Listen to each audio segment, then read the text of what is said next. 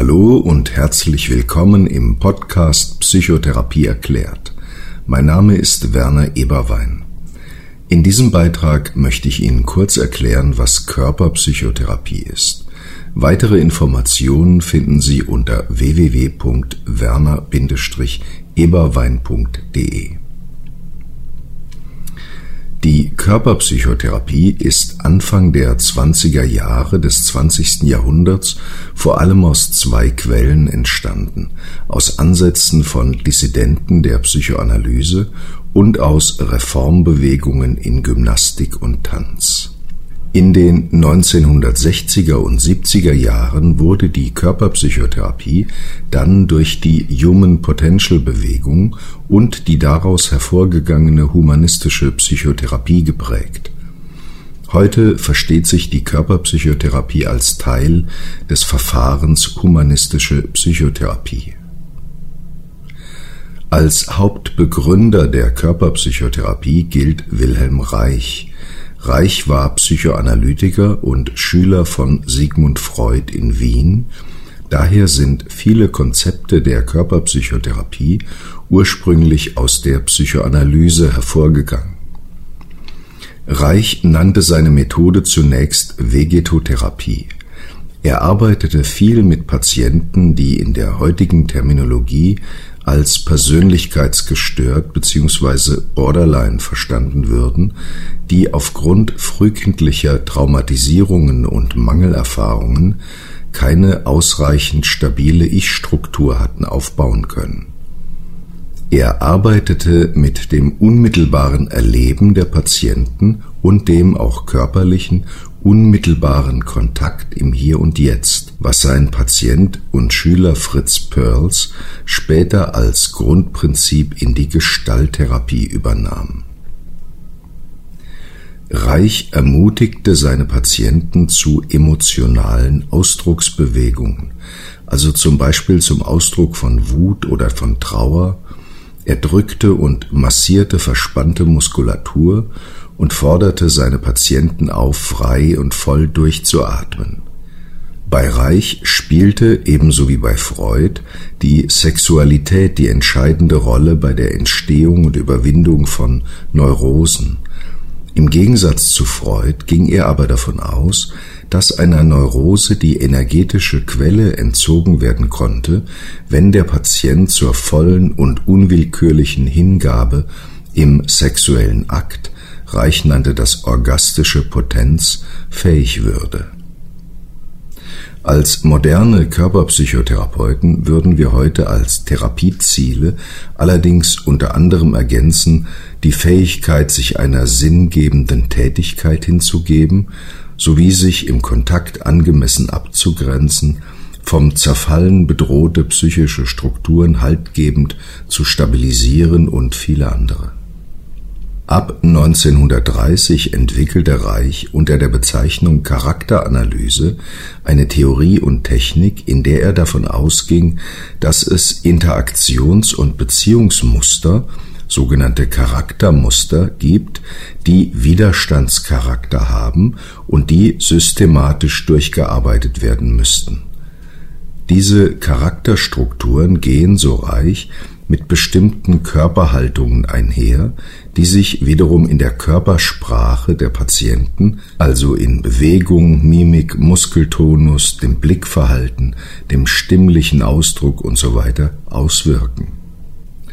Auch die Verdrängung sei, so reich, ein körperlicher Vorgang, der vor allem durch chronische Anspannungen der Muskulatur und Hemmung des Atems verkörpert sei. Durch sein Verständnis einer funktionellen Identität von körperlichen und psychischen Prozessen war es reich möglich, quasi in der Materie des Körpers die immateriellen, also psychischen Prozesse zu erreichen, also über den Körper die Seele zu heilen, was unter anderem zu einer Intensivierung des unmittelbaren emotionalen Erlebens der Patienten in der Therapie führte. Aus dieser Idee entstand später das Prinzip der Erlebnisaktivierung der humanistischen Psychotherapie. Durch Erleben und Bewusstwerdung unterdrückter Affekte und Gefühle werden traumatische Erinnerungen bewusst, die dann verstehend verarbeitet werden können. Wir würden heute nach jahrzehntelanger Erfahrung in der Körperpsychotherapie mit strukturschwachen und traumatisierten Patienten unter anderem auch dissoziative und strukturstabilisierende Arbeitsweisen auf der Körperebene ergänzen. Die Psychoanalytiker Georg Grodek und Sandor Ferenczi begannen ebenso wie Wilhelm Reich ab etwa 1925 mit körperorientierten Interventionen innerhalb psychoanalytischer Behandlungen zu experimentieren. Grodek, der 1901 ein Privatsanatorium in Baden-Baden eröffnet hatte, wandte vor allem bei Patienten mit psychosomatischen Problemen eine tiefe mobilisierende Form von Massage an, die schon dem dann später in den 50er Jahren von Ida Rolf entwickelten Rolfing ähnelte. Ferenczi plädierte für offene Selbstäußerungen und warmherzige Präsenz des Analytikers, wodurch er Elemente der therapeutischen Haltung vorwegnahm, die dann in den 1960er Jahren von Carl Rogers detailliert ausgearbeitet wurde. In seiner aktiven Technik betrachtete Ferenczi die Mimik, Haltung, Gestik und Bewegungen seiner Patienten als Sprache des Unbewussten und ermutigte sie, auf ihr Körpererleben zu achten. Er bot Patienten körperlichen Halt und Zuwendung an und arbeitete mit spielerischen Elementen und mit Ansätzen eines körperlichen Dialogs, indem er sich seinen Patienten als korrektive Beziehungserfahrung, also quasi als gute Mutter oder guter Vater, zur Verfügung stellte. Diese Ansätze wurden von Ferencis Schüler Michael Balind fortgeführt, der ebenfalls im Rahmen psychoanalytischer Behandlungen gelegentlich mit körperlichem Kontakt, wie zum Beispiel dem Halten der Hand der Patienten, arbeitete. Um 1900 schuf die Tänzerin Isadora Duncan den Ausdruckstanz, der nicht aus formalisierten Tanzschritten, sondern aus spontanen, expressiven Bewegungen bestand. Einen solchen Tanz führte die Tänzerin Mary Wickman 1914 erstmals in der Öffentlichkeit auf aus der Anwendung des Ausdruckstanzes in der Psychotherapie entstand in den 1940er Jahren dann die Tanztherapie. Nachhaltige Impulse auf die Körperpsychotherapie gingen von der Gymnastiklehrerin Elsa Gindler aus, obwohl sie selbst nicht den Anspruch hatte, psychotherapeutisch zu arbeiten. Bei ihr wurde, wie sie gern sagte, geübt ohne Übungen, jeder Teilnehmer sollte über das Gewahrwerden des eigenen Körpers seine eigenen Übungen erfinden. Gindlers Arbeit beeinflusste unter anderem Ruth Kohn, die Begründerin der themenzentrierten Interaktion, Charlotte Selver, die die Methode der Sensory Awareness ausarbeitete, und Helmut Stolze, der die konzentrative Bewegungstherapie entwickelte, die heute in psychiatrischen Kliniken in Deutschland die am meisten praktizierte körperorientierte Methode ist. Auch Reichsfrau Annie Reich und später Elsa Lindenberg sowie Lore Pearls, die Frau von Fritz Pearls, Claire Fennichel, die Frau des Psychoanalytikers Otto Fennichel und Frieda Fromm-Reichmann, die Frau von Erich Fromm, nahmen an Tanz- und Bewegungspädagogischen Kursen von und nach Elsa Gindler teil. Trudi Schob, Lillian Espenack und Mary Whitehouse gelten als weitere Begründerinnen der Tanztherapie, die heute ebenfalls vor allem in Kliniken eingesetzt wird der Modern Dance beeinflusste den früheren Tänzer Albert Pesso, der die psychomotorische Therapie entwickelte. Aus der Atem- und Leihpädagogik ging nach dem Zweiten Weltkrieg außerdem die funktionelle Entspannung nach Marianne Fuchs hervor. In der humanistischen Psychotherapie, die sich aus der humanistischen Psychologie von Abraham Maslow und Carl Rogers sowie aus der Human Potential Bewegung hervorentwickelt hatte, arbeitete der Reichsschüler und Hauptbegründer der Gestalttherapie Fritz Perls mit körperorientierten Rollenspielen, deren Technik er von Jacob Moreno, dem Begründer des Psychodrama, übernommen hatte. Diese Methodik wird auch in der Körperpsychotherapie angewandt.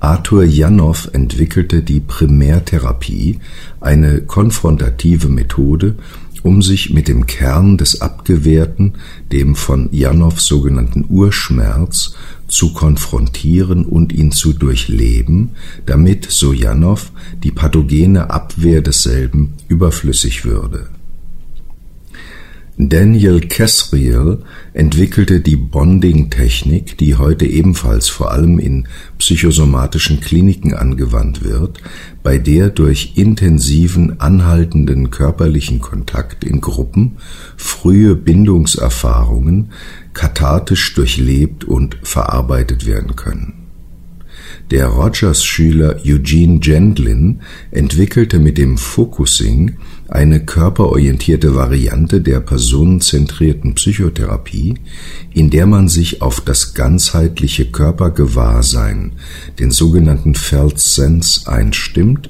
um auf diese Weise mit der Intuition des verkörperten Unbewussten in Dialog zu treten in der Nachfolge von Wilhelm Reich und geprägt vor allem durch seinen norwegischen Schüler, den Psychiater Ola Ragnes, entstand seit den 1970er Jahren eine Vielzahl von körperpsychotherapeutischen Schulen, die sich auf vielfältige Weise auseinander hervorentwickelten, einander beeinflussten, sich voneinander abgrenzten und spezifische Techniken und Konzepte entwickelten, vor allem die Bioenergetik von Alexander Lowen, die Chorenergetik von John Pirakos, die Biodynamik von Gerda Beusen, das Hakomi von Ron Kurz, die Biosynthese von David Bordella, die unitive Psychotherapie von Jay Statman, die organismische Psychotherapie von Malcolm Brown die integrative Leib- und Bewegungstherapie von Hilarion Petzold und viele andere. Von Ferenczi ausgehend wurden von manchen Psychoanalytikern in gewissem Umfang körperorientierte Methoden in die Psychoanalyse integriert. Der bekannteste von ihnen, Tillmann Moser, betont vor allem das haltgebende Stützen und das behutsame Erkunden von Wünschen und Ängsten, im körpersprachlichen Dialog sowie die analytische Aufarbeitung körperlicher Übertragungen und Gegenübertragungen. Peter Geißler entwickelte eine Variante der körperorientierten Psychoanalyse vor allem zur Intensivierung der Regression. Hans-Joachim Marz verband schon in der DDR analytische Psychotherapie mit körperorientierten Techniken George Downing entwickelte aus der Verbindung von psychoanalytischer Objektbeziehungstheorie, Säuglingsforschung und Körperpsychotherapie eine Theorie der affektmotorischen Schemata, also von verfestigten Gefühls- und Bewegungsmustern, die in der Körperpsychotherapie diagnostisch genutzt und therapeutisch umgewandelt werden können in der Körperpsychotherapie wird parallel auf mehreren Ebenen zugleich kommuniziert. In der Regel, wenn auch nicht immer, sprechen Therapeut und Patient auch während der körperpsychotherapeutischen Arbeit miteinander. Der Therapeut spricht den Patienten verbal an und der Patient teilt dem Therapeuten sein Erleben, vor allem seine Probleme und Wünsche verbal mit. Daneben gibt es aber auch nonverbale Ebenen der Kommunikation, die in der Körperpsychotherapie gezielt reflektiert und genutzt werden. Beispielsweise kann der Körperpsychotherapeut den Patienten einladen, seine Aufmerksamkeit auf sein gegenwärtiges Körpererleben zu richten, das nennt man Körpergewahrsein. Er kann mit bestimmten Methoden der Berührung arbeiten, zum Beispiel mit psychotherapeutischen Massagetechniken, mit symbolischen oder haltgebenden Berührungen. Er kann den Patienten einladen, sein Erleben körperlich, also gestisch oder mimisch auszudrücken, das heißt sein Körperausdruck oder sein Atemmuster wahrzunehmen oder zu verändern, das ist dann Atemarbeit. Auf diese Weise entsteht in der Körperpsychotherapie ein verbaler und nonverbaler Dialog zwischen Therapeut und Patient, der unterschiedliche Ebenen zugleich berührt.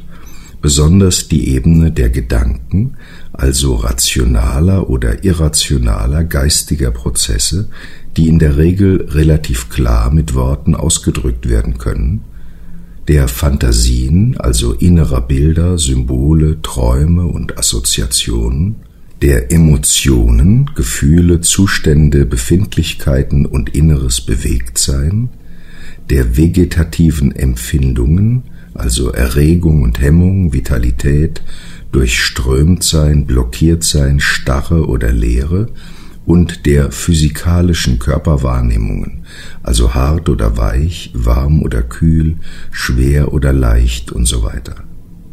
Auf all diesen Ebenen kommunizieren Therapeut und Patient miteinander, wobei in der gegenwärtigen Interaktion sowohl Beziehungsmuster aus der Vergangenheit als auch Lebenspläne für die Zukunft eingehen.